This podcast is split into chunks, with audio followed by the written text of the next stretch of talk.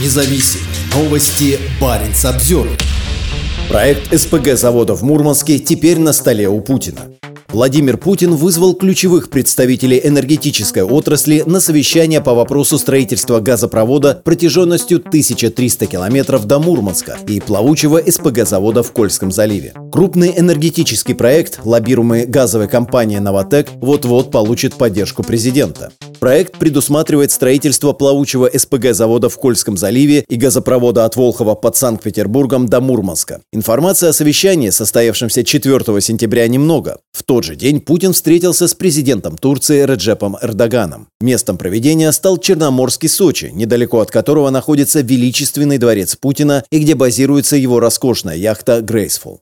За столом собрались глава Новотека Леонид Михельсон и несколько ключевых представителей федерального правительства и администрации президента, в том числе вице-премьер Александр Новак и советник президента Максим Орешкин, которые в последнее время поддерживают тесные контакты с губернатором Мурманской области Андреем Чибисом. Представителя национальной газовой компании «Газпром» на совещании не было. Оно состоялось менее чем через два месяца после посещения Путиным Мурманской области. В ходе визита глава государства пролетел над вертолетом над Кольским заливом, в акватории которого планируется разместить завод. Мощность Мурманского СПГ составит более 20 миллионов тонн в год. Завод будет состоять из трех технологических линий, первая из которых должна войти в строй в 2027 году. Газ на него будет поступать по газопроводу пропускной способностью до 30 миллиардов кубометров в год. Причиной для проекта стало отключение российского газа от европейской трубопроводной сети из-за российской войны против Украины. В результате этого у страны образуются большие объемы избыточного газа, которому можно найти новое применение. Глава Новотека Леонид Михельсон уже говорил, что часть финансирования проекта могут взять на себя китайские инвесторы. Появление СПГ-завода в Мурманске станет большим триумфом губернатора Андрея Чибиса, который последние несколько лет активно занимается газификацией своего заполярного региона. Планируемый газопровод поможет не только созданию Мурманского СПГ, но и газификации Кольского полуострова. Сегодня Мурманская область входит в число регионов страны с самым низким уровнем газификации, а система теплоснабжения региона зависит от дорогого и загрязняющего окружающую среду мазута.